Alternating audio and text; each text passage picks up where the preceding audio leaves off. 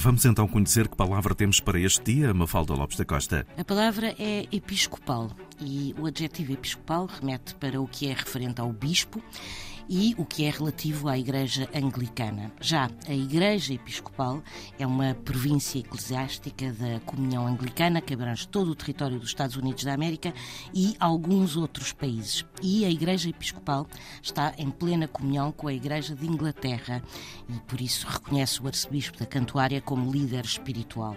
Episcopal é uma palavra que nos chegou através do latim, mas na origem o termo é grego e é formado por epi, sobre e olhar. Episcopal significava assim aquele que olhava pelos outros, aquele que velava pelos outros. A palavra do dia, edição Mafalda Lopes da Costa.